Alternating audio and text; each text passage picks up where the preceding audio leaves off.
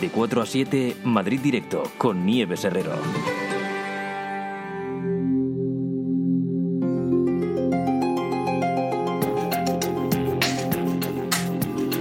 Vamos a acabar esta hora con la ayuda, desde luego, de Manuel Fernández Ordóñez, que es eh, doctor en física nuclear. Eh, presenta el libro Nucleares, sí, por favor, de la editorial Deusto. Y creo que eh, nos viene muy, muy, muy bien para la actualidad de este día. Enseguida les cuento por qué. Antes de nada, saludo, Manuel. Buenas tardes. Hola, muy buenas tardes, Nieves. Muchísimas gracias por la invitación. Como no, este año además es decisivo, ¿no, Manuel, para el futuro de los siete reactores nucleares que tenemos en España? Bueno, tenemos un poquito más de tiempo, tal vez eh, el año 2024, pero no debemos dejarlo más tiempo porque empiezan a estar en riesgo la continuidad de los reactores nucleares españoles, lo cual sería una catástrofe para nuestro sistema eléctrico y para el bolsillo de todos los ciudadanos, además de para nuestros objetivos climáticos. ¿Todavía más para el bolsillo de los ciudadanos? Claro, porque la energía nuclear, los reactores nucleares que tenemos en España producen electricidad de una forma muy competitiva, a precios muy por debajo de los precios del mercado mayorista eléctrico y por tanto ayudan a disminuir el precio de la electricidad. Si prescindiéramos de la energía nuclear, sustituiríamos nuestros reactores con energías fundamentalmente combustibles fósiles, que son muchísimo más caros y que además van en contra de nuestros objetivos climáticos porque emiten gases de efecto invernadero y además ahondan todavía más en nuestra dependencia energética exterior de los países que son los que tienen los combustibles fósiles, que no son muy de fiar, como estamos viendo últimamente, ¿verdad? O sea, Manuel, usted defiende que las nucleares tienen que seguir eh, además lo dice así, sí, por favor, mm, quizá porque eh, eh, lo que nos está explicando, la ausencia de las nucleares significa que, en fin, todo se va a disparar, incluido ya los precios que estamos viendo de la electricidad. Efectivamente, además los principales países del mundo, todos ellos están apostando por la energía nuclear y en Europa, desafortunadamente, se está formando una coalición liderada por Francia de todos los países que tienen centrales nucleares para seguir apoyando el desarrollo de la energía nuclear e intensificar las inversiones en energía nuclear y desafortunadamente únicamente España y Alemania se están quedando fuera de esa alianza y nos estamos quedando solos en Europa en nuestra posición antinuclear. ¿Qué podría pasar de aquí a los eh, próximos años si seguimos así con esta política de cerrar precisamente las nucleares, aparte del incremento de precio? Pero ¿qué puede generar empobrecimiento de nuestra, de nuestra economía? Sin duda, eh, lo hemos visto en otros países, lo vimos en Japón después del año 2011, lo estamos viendo en Alemania en todos estos años, lo hemos visto también en, en el estado de Nueva York, en Estados Unidos, al cerrar una de sus centrales nucleares, que las centrales nucleares que se cierran no se sustituyen desafortunadamente por energías renovables, como nos quieren hacer creer, sino que se sustituyen por combustibles fósiles. Y eso tiene eh, varias cosas negativas. ¿no? La primera es que directamente desequilibramos la balanza de pagos del país, porque tenemos que importar muchos más combustibles fósiles. Para seguir esa quema de combustibles fósiles, eh, pues genera muchísimas emisiones de CO2, con lo cual no solo estamos emitiendo gases de efecto invernadero, sino que también tenemos que pagar unas enormes tasas en derechos de emisiones de, CO2 que están a casi 100 euros la tonelada en los mercados europeos. Además, eh, eh, la volatilidad de los combustibles fósiles, especialmente del gas en los mercados, es lo que ha ocasionado esta crisis energética que estamos viviendo y encima los precios son muchísimo más altos, ¿no? Con lo cual todo es negativo y prescindir de nuestras centrales nucleares pues es algo que no nos podemos permitir y sería una auténtica locura desde muchos puntos de vista. ¿Se puede tener, eh, Manuel, una central nuclear sin que haya riesgo para la población? Bueno, la energía nuclear le sucede un poco como, como a los viajes en avión, ¿no?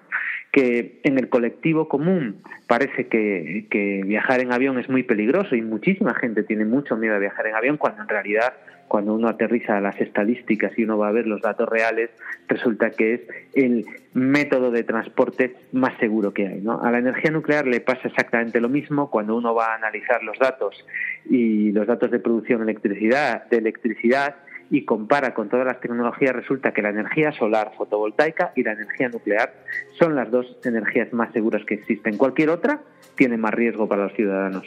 Ya, incluso esos rumores de que provocan cáncer en las poblaciones que están cercanas. Bueno, en el libro lo que trato yo es de desmontar y de desmentir. Sí, usted dice que no eh, se observan los resultados consistentes, ¿no? que lo demuestren. los falsos mantras que, durante muchos años los discursos antinucleares han, enarbolado. Y uno ha sido precisamente ese, ¿no? Argumentar que en las inmediaciones de las centrales nucleares pues existía una tasa de incidencia de cánceres superior a la que hay en otros sitios, ¿no?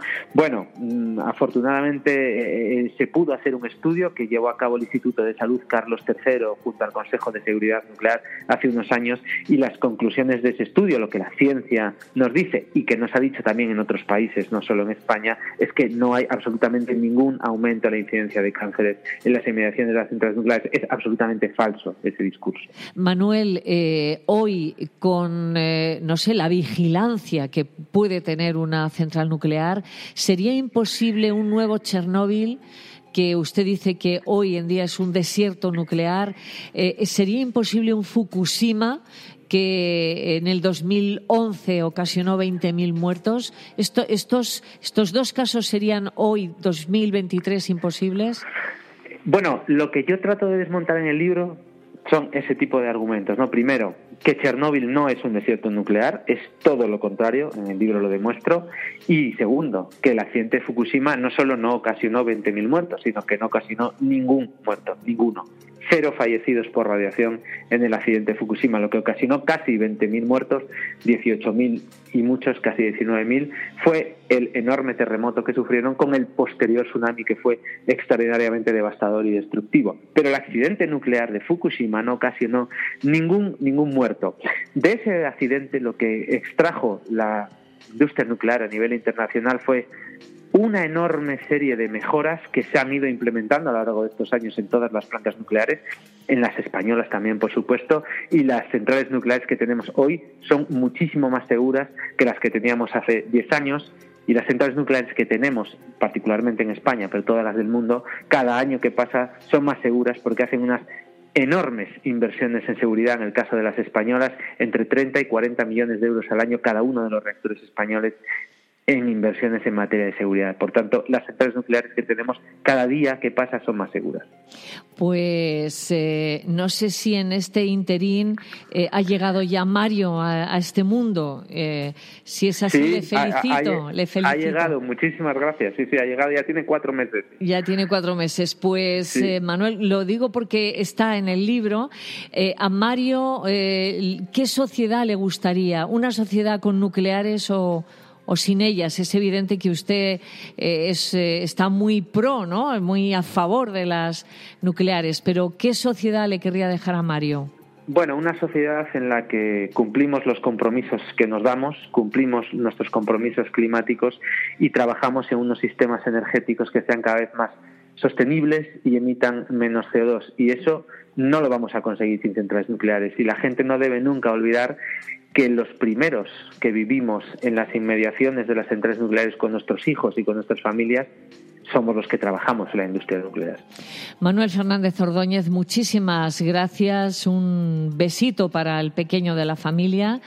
Y ahí está el libro publicado en Deusto, Nucleares sí, por favor. Gracias. Muchísimas gracias. Un saludo. Eh, me gustaría que rematarais vosotros eh, con un titular, ya no da tiempo a más. A ver, adelante, Carlos. acabamos de No puedo, no puedo estar más conforme. O sea que también eres pro, ¿no? Energía nuclear. Eh, Fernando Valls. Yo una información, el, ese, esa cerrazón de Francia o ese interés en potenciar la, eh, energía nuclear para crear hidrógeno pondrá en jaque el proyecto de hidrógeno verde español. Bueno, pues eh, dos visiones para un tema para acabar es una esta derivada, Es una derivada muy especial la que acaba de hacer Fernando. Exacto. Bueno, gracias a los dos. Eh, llegan las noticias.